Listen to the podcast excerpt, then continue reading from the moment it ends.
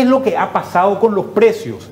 Este pico de 5% de crecimiento que vemos en el gráfico de la izquierda, que es, eh, que es básicamente el crecimiento de la inflación en China, está basado en un problema de crecimiento de alimentos. Los alimentos han subido 25% en China.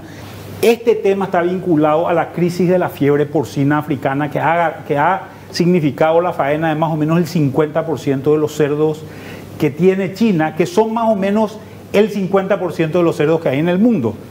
Estos cerdos comen soja. ¿Qué es lo que vemos después de coincidencia? Deflaciones, es decir, caídas en los niveles de precios básicamente vinculadas a un problema de demanda. La gente no compraba, la gente no consumía, como decíamos anteriormente.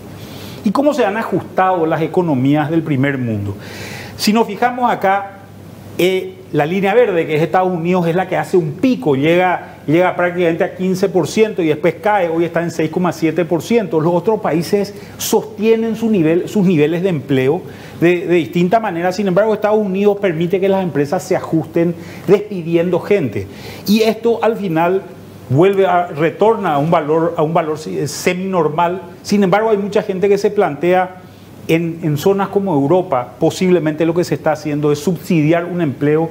Estos países han tirado un montón de dinero a la calle. El principal país que ha puesto dinero en la calle ha sido Estados Unidos. Estamos hablando de más o menos 4 billones de dólares en, castellano, 4 trillones en inglés.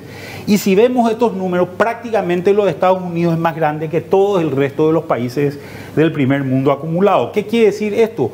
Muchos dólares en el mundo. Y esta es una cuestión para tenerla, para tenerla en cuenta. Este paquete fiscal ha venido acompañado de un paquete monetario que ha sido desplomar la tasa de interés de manera muy significativa. Hoy está en los mismos valores que se tenía antes de la crisis o post-crisis del 2008. Y esto ya se está empezando a trasladar a otras tasas de interés. Vemos que hay una caída en las tasas de interés eh, comerciales de bonos de tesoro americano o de la tasa LIBOR, que es la que afecta al final al sistema financiero paraguayo.